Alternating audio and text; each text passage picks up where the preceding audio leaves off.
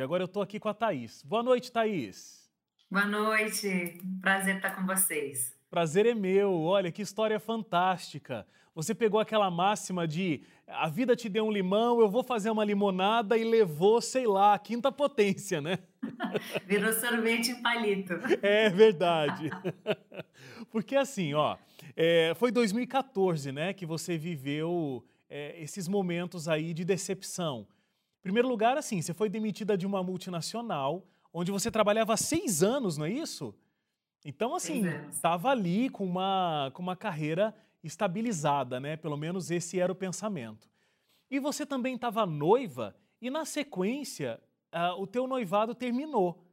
É, por que essas duas coisas, essas duas perdas ao mesmo tempo? E como é que você se sentiu perdendo uma coisa e logo depois perdendo outra? É, lidar com a perda não é fácil, né? O ser humano, o cérebro humano foi feito só para perceber ganhos e trabalhar em prol de ganhos. É, então foi a época foi muito difícil. O pilar do trabalho é, sempre foi o principal pilar da minha vida até então, né? Então eu brinco que, que tragédia vem, vem a galope, né? A gente ouve esse, esse dizer no interior e, e, e, veio galopando mesmo. Eu não podia imaginar, né? O, o relacionamento já estava delicado, mas o, o, pilar do trabalho realmente foi um choque, uma surpresa e, e foi muito desafiador para mim. Os instantes é, seguintes àquele episódio. Você depois abriu uma agência é, de recursos humanos, um trabalho próprio. É, isso demorou um tempo? Você logo na sequência já foi fazer esse trabalho? Como é que foi? Eu, eu, sentia muita falta de ter a minha liberdade, de construir a minha agenda, e tinha até um, um, um sonho, assim, uma, uma aura de glamour, né? Eu achava que ter o próprio negócio era uma coisa chique, interessante, livre, né? E acho que, no fundo, hoje, olhando com perspectiva, eu acho que, no fundo, era só o, o trauma, o trauma de ter perdido aquela estabilidade, aquela segurança do ambiente corporativo e, e não querer voltar para aquele lugar. E então, nas semanas seguintes, eu fui fazer um, um curso de coaching só para ter método, para ter metodologia para ajudar a construir um coaching de carreira. Então, eu brinco que ninguém que faz curso de coaching sai como coach mas se você do, de um curso, mas se você já tem uma carreira, você tem um conhecimento, você acopla aquilo, a metodologia que o coaching te dá, você consegue decolar um negócio é, com uma certa rapidez, não com facilidade, mas com uma certa rapidez. E assim foi, né? Uma consultoria de, de carreira voltada é, para os executivos que eu conhecia à época no Rio de Janeiro, que era onde eu morava. E aí você também acabou eh, se despertando para um outro sonho que estava ali muito guardado. Você queria, quando criança, é, explorar o Everest, né? escalar o Everest. É, mas você achava que um dia você ia fazer isso? Igual a gente acha que a gente um dia vai voar, né? Quando a gente é criança e sonha em voar. Na verdade, eu não posso nem dizer que era uma vontade de escalar o Everest como criança, né? Era um grande encantamento por esse universo das montanhas, o universo das aventuras, né? Era a época de, de a gente ler livro mesmo, quando criança, coleções, tinha, tinha enciclopédias, e eu lembro que eu ficava muito fascinada por esse universo. E, e para você se tornar coach de qualquer área, de emagrecimento, de relacionamentos, de carreira, você se submete a todas aquelas técnicas que acabam é, te trazendo revelações. Né? Eu brinco que o processo de coaching nada mais é do que um processo de revelar aquilo que já está dentro de você, né? Uma aptidão, uma vocação. E, e me trouxe esse resgate do, do, das coisas que ficaram pelo caminho, dos sonhos, né? Que, que vão ficando pelos cantos da vida porque a gente está muito ocupado é, vivendo no automático, né? Então, é, e assim veio, puxa, por que, né, que, o, que escalar montanha precisa ser só um sonho? Por que, que não pode virar um hobby? Ou por que, que não pode virar um projeto? E assim eu comecei a pôr no papel aquele sonho que virou o projeto de um dia chegar no Everest. Você escalou não só o Everest, mas outras seis montanhas, né? É, você... E algumas outras depois. Mas é, existe esse, essa coisa dos sete maiores picos do mundo, né? E aí você foi escalar cada um deles. É o chamado Projeto Sete Cumes, né? São a, as sete maiores montanhas de cada continente. Não necessariamente elas são as sete maiores do mundo, porque as sete maiores do mundo são as 14 montanhas acima de 8 mil metros, que estão muito concentradas ali na Cordilheira dos, dos Himalaias. Mas tinha esse projeto que eu achava que poderia ser interessante para eu ganhar volume de montanha, né? para eu, eu ganhar experiência nesse universo tão é, inexplorado para uma paulistana do interior de São Paulo, né, de Bauru, aquela planície quente, infinita. Então achei que eu precisava ganhar volume de montanha. Eu não sabia escalar, eu, não, eu nunca fui atleta profissional. Então é é, falando assim realmente de tirar um projeto do, do chão, né, e começar bem do começo que era ter capacidade física. Então não estou nem falando de escalar montanha, de começar a treinar para ter alguma estrutura de corpo que aguentasse aquilo. Me conta um pouco de como que foi essa, essa preparação. É, eu acho que muita gente acaba vivendo essa vida no automático, que você estava dizendo, e acaba tendo o sonho de, ah, eu quero, sei lá, tá muito na moda, né, ser corredor de rua. Eu quero ainda fazer isso, eu quero correr uma São Silvestre, mas é difícil sair desse automático, né? Como é que você fez? Passinhos bem pequenos. Eu acho que aí começa né, um, um pouco de eu, de eu entender depois, é, com as estratégias de coaching, como é que o nosso cérebro funciona. Então, volta àquela fala: o cérebro funciona com pequenos ganhos é, que vão estimulando novos passos. Né? Então, é, começou eu é, procurando um treinador no Rio de Janeiro que comprasse esse meu projeto, porque eu não tinha dinheiro né, para pagar um personal trainer, para ir para uma academia mais estruturada. Eu tinha acabado de ser demitido, eu queria poupar o máximo. Então foi achar um treinador que tivesse o, o que topasse me preparar para a especificidade do que a montanha exige. O segundo passo foi aprender a escalar em rocha. E a cada passo que eu dava, né, cada curso que eu fazia, então no Rio de Janeiro, por exemplo, é muito comum os cursos de montanhismo, em, em meados de fevereiro, é, para que então, quando chega em abril, que é quando abrem as montanhas para escalada, o curso tenha terminado e você possa começar. Então, a cada novo passo, eu ia experimentando ganhos de sair de uma vida sedentária, de conhecer grupos de pessoas que tinham interesse comum comigo, é, de ver que o meu corpo res respondia aquele estímulo é, físico. E a montanha era né, o grande objetivo, mas esses pequenos ganhos do caminho foram me dando mais motivação para continuar naquele projeto. Então, essa foi uma das estratégias que eu adotei: criar pequenos passos, pequenos degraus para chegar no objetivo final. E de passo em passo, a gente realmente, a galinha enche o papo, né? De grão em grão, de passo em passo, a galinha enche o papo mesmo. É, e eu acho que realmente é uma técnica que não serve só para quem quer aprender a escalar uma montanha, né?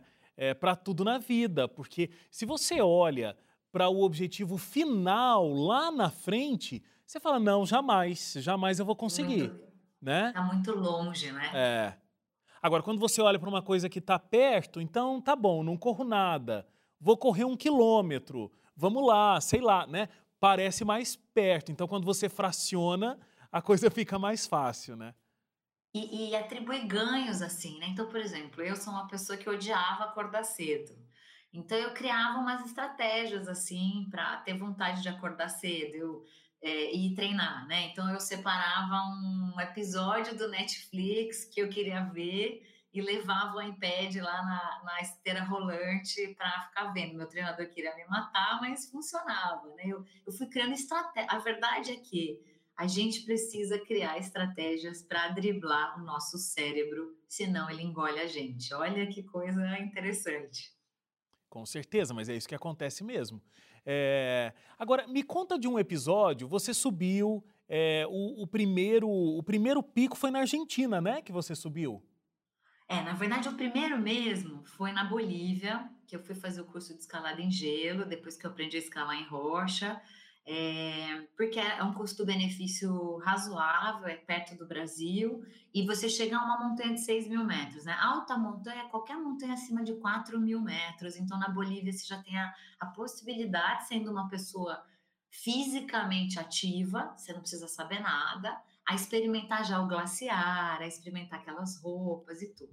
Então, isso foi um campo escola, vamos dizer assim. Mas a primeira montanha para valer mesmo foi uma tentativa de chegar ao cume do Aconcagua, que é a maior montanha da América do Sul, na Argentina, fica perto ali de Mendoza, e é a maior montanha do mundo fora é, dos, dos Himalaias. Ô Thaís, tem um momento que eu vi você comentando de que você estava numa escalada e você chegou num ponto muito íngreme e você não conseguiu mais continuar.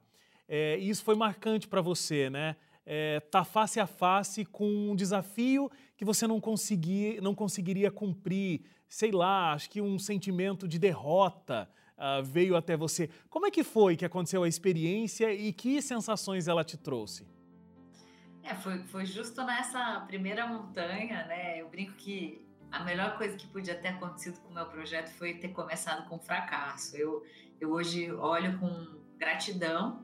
A época foi muito difícil, porque eu, eu tinha percorrido 95% da expedição, tinham sido muitos dias carregando é, 20 quilos né, de equipamento, de roupa, morro acima, e a 300 e poucos metros do cume, no, no último dia, eu sofri uma pequena queda num lugar, uma bobagem, mas não consegui me recuperar, né, da descarga da adrenalina, do medo do que poderia ter acontecido, mas que não aconteceu.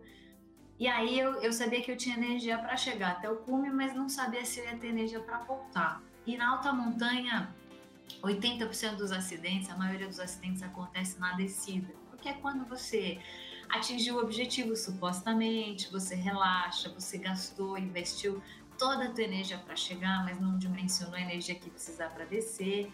E, e, a expedição não acaba quando você chega no cume, né? Ela acaba quando você volta para casa. Então, como eu não sabia se eu ia ter energia para voltar, eu ali tomei a decisão mais difícil do projeto inteiro, que foi voltar sem fazer a tentativa de alcançar o cume. E isso me levou a um processo de questionar muito se eu estava preparada, se eu estava fazendo tudo que eu precisava fazer, porque Lembra, né? O Aconcagua perto do Everest é uma montanha com grau de dificuldade mínimo, né? Então, se eu não estava preparada nem para Aconcagua, o meu projeto estava errado, meu preparo estava errado. E ali foi, eu acho que ali foi a diferença entre eu ter mudado o protocolo de treino, de alimentação, de preparo emocional, para enfrentar o que realmente vinha é, pelo caminho que era o Everest. Mas, mas eu voltei no Aconcagua um ano depois, que aquilo ficou entalado na minha garganta. e para mim, 95% da meta não é a meta. Então, é, eu fui, terminei, né? Cheguei no cume, voltei em segurança, mas com a pequena diferença de ter podido desfrutar. Ali eu tive a certeza que eu estava preparada, que eu tinha feito a minha parte, mas mas foi muito difícil porque por 95% do tempo eu sabia tudo o que ia acontecer. Eu tentava me controlar para não interferir na experiência dos colegas, porque eu sabia que ia ficar muito, muito mais difícil. É, então foi muito desafiador. É, ainda que seja uma montanha menos alta que o Everest, foi emocionalmente muito desafiador. É, perder aquela oportunidade, mas depois ganhar em experiência e voltar é, para terminar o objetivo. Thaís, eu acho que está todo mundo muito curioso para saber, né? Depois desse momento aí, você superou é, de novo, né, lá na Argentina, mesmo com toda essa dificuldade que você colocou para a gente. Mas como é que foi o próximo passo e como é que foi chegar de fato lá no Everest? Foi longo, né? O, o grande desafio do Everest, além daquilo que a gente vê nos filmes, né, nos vídeos, é o tempo que você fica na sua zona de desconforto, né? Então são 60 dias de expedição, dormindo em barraca, ainda que os times façam de tudo, né, para aquilo ser uma experiência agradável, confortável. A gente não tem banho, é, você está em cima de um glaciar, né? Você está vivendo uma cultura, alimentação, condições de higiene muito distantes da, do que você está acostumado. E o nosso cérebro não foi desenhado para sustentar desconforto. Então, de cara, pelo tempo excessivo no desconforto, você já vê muita gente desistindo do objetivo, né? Mas, ao mesmo tempo, uma alegria, assim, inimaginável de poder estar tá ali, né? Eu lembro que quando eu desci do avião, eu falei, eu não acredito que eu estou nesse lugar. Ainda parecia uma, uma viagem surrealista, assim, porque eu não tive patrocínio, porque foi tudo com recurso próprio, foi com muito trabalho, a minha empresa estava decolando, eu tinha deixado cliente para trás, agenda para trás, lembro de estar indo em Katmandu, é, mandando relatório de, de processo de coaching. Então, as pessoas veem o Everest ou veem o programa na televisão e acham que foi tudo um, passe de mágica para você estar tá ali, né? Uhum. E ninguém vê que o, o que foi mais difícil foi sustentar a rotina de treino e de trabalho e deixar de lado uma vida social, né? Eu estava com 36 anos à época, solteira, é, no Rio de Janeiro, dava vontade de sair, de ir na festa. Então ninguém vê essa parte do dia a dia que é o mais difícil, né? O nosso sonho ele não é aperta o botão e chega no cume, aperta o botão e volta do cume. É o que acontece todo dia e que ninguém está vendo essa parte, né? Então a gente recebe os aplausos, mas não sabe, ninguém sabe o que foi para chegar até ali. E a gente viu aqui algumas fotos suas, assim, é, passando por precipícios, atravessando montanha em cima de fio, é, tribo canibal que né, tem ali um encontro. É preciso é, coragem para superar o medo e eu acho que, acima de tudo, é preciso resiliência, né, Thaís, para isso. Eu acho, assim, ninguém treina ter resiliência e coragem até passar por determinadas provações na vida, né? Uhum. Quem está assistindo e viveu episódios desafiadores, demissões, perda de entes queridos, né? É, é instabilidade é, na saúde, todos passamos por isso agora. Ninguém sabe do que é feito até se colocar à prova. Então, eu costumo dizer que a única forma de desenvolver competência é você experimentando alguma coisa além do teu sofá, né? O sofá, o Netflix é gostoso, é prazeroso, mas, mas não pode ser só isso, porque é, é só vivendo, é, é só experimentando que você aprende se você tem coragem, se você tem resiliência. Eu não, eu não sabia do que eu era feita, eu não sabia se eu, se eu ia ter vontade de ir embora chorando, se eu ia dar conta de ficar 14 dias, 20 dias sem banho, se eu ia conseguir estar num acampamento por dois meses com 27 homens e eu, né? Então, tudo aquilo que eu imaginei que fosse ser um incômodo eu tirei de letra e as coisas que eu nem imaginei que fossem me trazer é, solidão, é, tristeza, é, foram as coisas que me pegaram. Mas só vivendo a experiência para você saber realmente, né? Não dá para ensaiar para a vida, né? É, é assim que acontece para todo mundo. É, eu li uma frase esses dias, né? Que a vida é um desenho que a gente faz sem ter a borracha. para ter o auxílio, né? Então a gente vai desenhando e vai vivendo. Agora, me corrija se, você, se eu tiver errado, mas é, no mundo todo, só 70 mulheres escalaram os sete cumes, e aí você é uma delas. E no Brasil, você é a que fez isso de forma mais rápida. Você demorou um ano e nove dias para fazer os sete picos, é isso mesmo? É, esse era, esse era o tamanho do azedume do limão, né? Pra você ver. Foi, assim, eu, eu, não, eu, eu parei de contar quantas mulheres, mas não é muito mais que isso. No Brasil, é, eu fui a mais rápida entre homens e mulheres, mas tiveram outras mulheres que chegaram no Everest é, e, e, que cumpriram o projeto Sete Cumes também. Teve, acho que mais uma mulher. Thaís, aí assim, ó, olhando para aquele primeiro momento lá do, de ser demitida da multinacional, é, o noivado que não deu certo, aquele momento, o que, que vai ser da minha vida, né? O que está acontecendo comigo? Eu, eu sinto que você tem uma gratidão por essa demissão e esse término de relacionamento, porque esse fracasso é, te proporcionou um recomeço tão novo, né? é, é aquilo que você estava falando, o cérebro não gosta de ficar notando a derrota, né? ele gosta de, de notar os ganhos. Mas você aprendeu a lidar com esse tipo de sentimento e se reinventar, é isso? Eu, é, assim, eu, eu viveria tudo de novo. Eu escolheria viver o que eu vivi, apesar de muito triste naquele momento.